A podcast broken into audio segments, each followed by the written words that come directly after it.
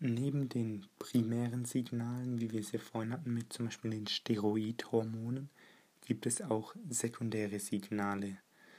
Und auch sekundäre Signale können Proteinkaskaden auslösen.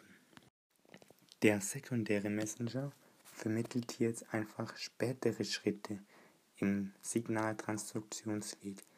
Es wird also zuerst der erste Messenger an also, also das Signalmolekül oder der Ligand an den spezifischen Rezeptor binden und der sekundäre wird dann spätere Schritte weiter vermitteln.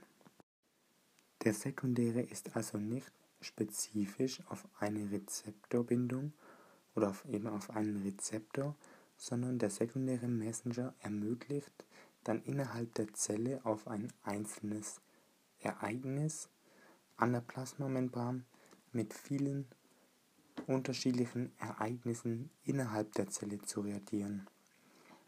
So kann ein sekundärer Messenger eben das Signal verstärken.